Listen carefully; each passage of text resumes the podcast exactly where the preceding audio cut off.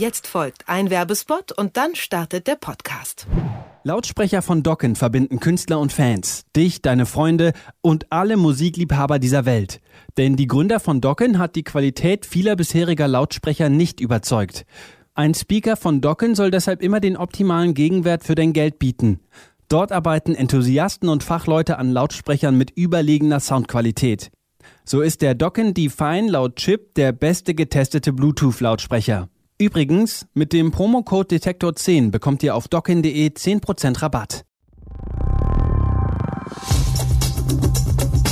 Detektor FM. Das Album der Woche. Die Videokassette ist tot. Wahrscheinlich hat keiner mehr Filme als VHS im Regal stehen. Schließlich gibt es heute alles digital und in HD, außer vielleicht die alten Aufnahmen vom VHS Camcorder. Ob vom Familienurlaub, alberne Spielereien oder intime Momente, auf den alten Bändern könnte man womöglich lauter vergrabene Schätze bergen. So in etwa hört sich das Debütalbum Devotion der R&B-Sängerin Tirza an. Und warum, das erklärt mir jetzt Lars Henrik Setz, der ist bei mir im Studio. Hallo. Hallo. Warum denkst du bei Devotion an diese alten Videoaufnahmen? Na, wenn ich über solche Aufnahmen nachdenke, dann denke ich, das schaut man sich ja nicht nicht direkt an. Also solche alten Videos, das guckt man Jahre später und dann sieht auch alles gleich so ein bisschen aus der Zeit gefallen aus. Und man entdeckt dann ziemlich viel, was man vielleicht vergessen hat. Äh, schöne Momente, nach denen man sich in dem Moment dann vielleicht wieder sehnt. Dinge, die man einfach aus seiner Erinnerung gelöscht hat. Und ähm, das kann alles dann in diesem Rückblick sehr intim sein. Und äh, diese Art der Intimität, die fängt Tirza auf ihrem Debütalbum äh, mit so einem alten Camcorder quasi ziemlich faszinierend ein, wie ich finde.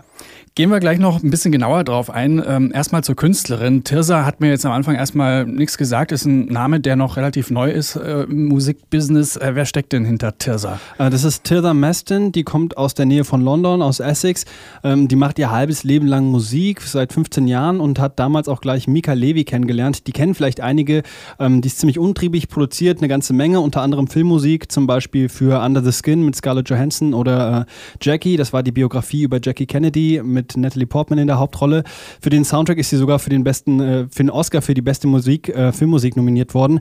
Und die beiden machen seit 15 Jahren Musik, äh, kommen aus so einer Dance-Pop-Richtung, die sind aber auch mit Grime, also diesem sehr typischen Londoner Hip-Hop mit starken Elektro-Einflüssen groß geworden.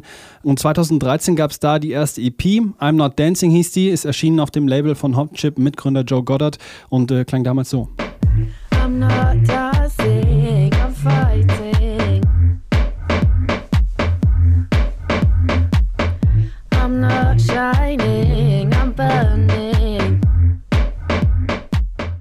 Seit dieser Single I'm Not Dancing hat man dann auch echt ähm, das Debütalbum quasi mit Spannung schon erwartet. Und das ja dann quasi seit 2013, das ist schon ein Weilchen her. Warum hat das so lange gedauert?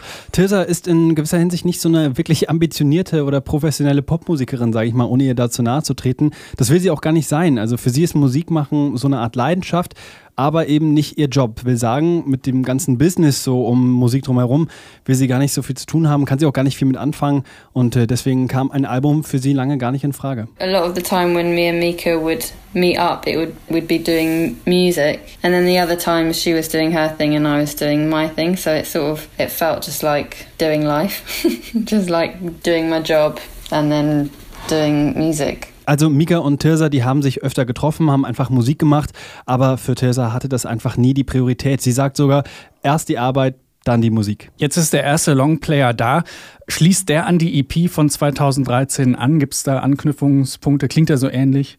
Nicht so ganz, würde ich sagen. Also damals, wir haben es ja eben gehört, es ist poppig, es ist tanzbar.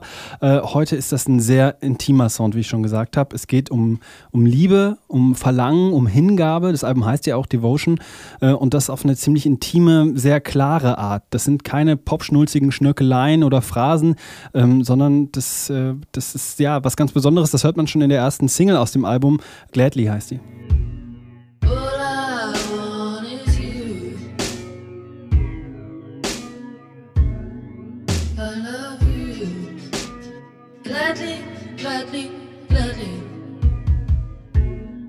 Liebe, Verlangen und Hingabe, hast du gesagt. Da ist Tirsa jetzt nicht die Einzige, die darüber singt. Äh, was macht sie aber anders oder was macht sie da so äh, besonders in der Hinsicht?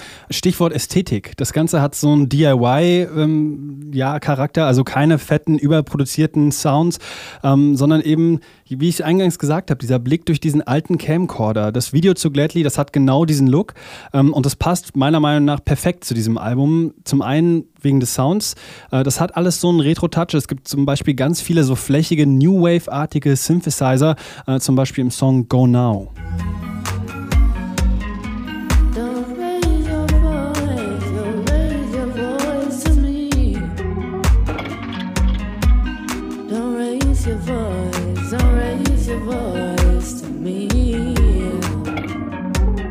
Und dieser Retro-Touch im Sound, das ist das eine, was mich an diese ähm, VHS-Ästhetik erinnert. Das andere ist die Art und Weise, wie Tirsa ihre Geschichten erzählt. Wie macht sie das?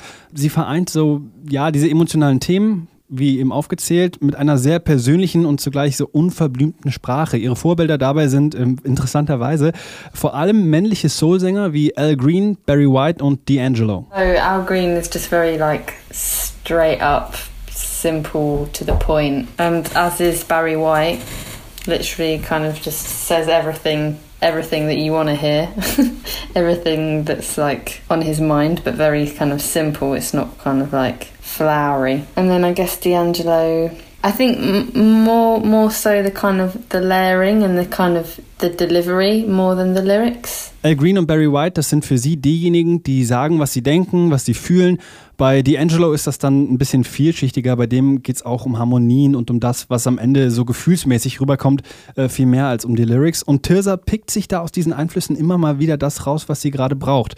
Ähm, in so einer klaren Sprache über schöne romantische Dinge dann zu singen, wie Green oder White das tun, äh, das kennt man. Das ist so dieses super poppige, bekannte. Aber bei Tirsa sind es eben die nicht so schönen Seiten. Also es geht um die Momente, in denen man an Liebe zweifelt, äh, in denen man sich nach Zuneigung sehnt. Im Song Devotion zum Beispiel, Devotion, Hingabe auf Deutsch, das ist eigentlich was Schönes, ein schöner Teil in der Liebesbeziehung. In dem Song wird das aber so umgekehrt in das Verlangen nach Aufmerksamkeit.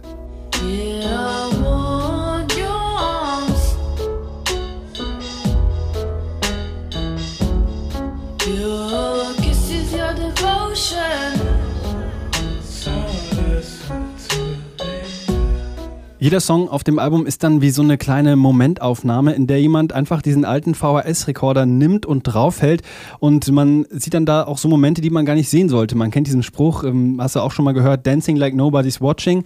Bei Tirsa wird daraus so ein Singing like nobody's listening. Und das ergibt dann mal so intime Balladen wie das, was wir so angehört haben bisher.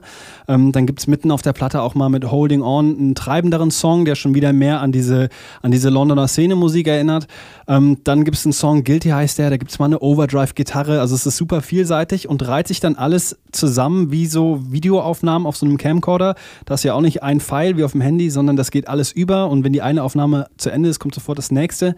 Und das ist immer authentisch und extrem nahbar. Manchmal singt Tirsa sogar so leise, dass man ganz nah dran muss, ähm, um ihr überhaupt folgen zu können. Aber diese Nähe, das lässt sie eben auch ganz gezielt zu auf dem Album. Elf Tracks sind drauf auf dem Album, fast 40 Minuten Spiellänge. Trägt sich denn das Thema und der Sound wirklich so lange? Für ein Pop- und RB-Album äh, gibt es da schon ziemlich viele stilistische Überraschungen, kleine Experimente. Wir haben drüber gesprochen. Mika Levy macht als Produzentin meiner Meinung nach echt einen super Job, all diese Einflüsse aus Grime, Elektro, aber eben auch die, diese nostalgischen Elemente zu verbinden. Ähm, und dann muss man sagen, ja, das ist kein Album, das man sich im Hintergrund anmacht, irgendwie bei der Grillparty oder sowas, wo man einfach genießt. Also wenn man so eine Musik sucht, gerade im Sommer, dann, ähm, dann wird das hier mit 40 Minuten ein bisschen schwierig. Aber wenn man sich die Kopfhörer aufsetzt und sich darauf einlassen möchte, ähm, auf diese Platte, ich glaube, dann wird man nicht enttäuscht.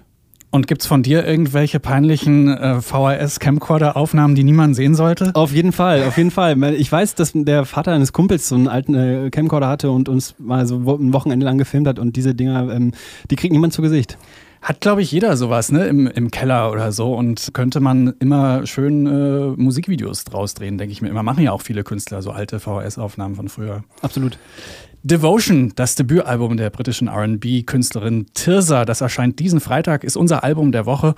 Und warum es meinen Kollegen Lars Hendricks jetzt an alte Videoaufnahmen erinnert, das hat er mir erzählt. Detektor FM gibt's übrigens auch als Radio für den ganzen Tag. Wir machen mutiges und unaufgeregtes Radio im Netz. Denn Radio kann mehr sein als Hits, Hits, Hits. Mehr Infos gibt's auf Detektor FM.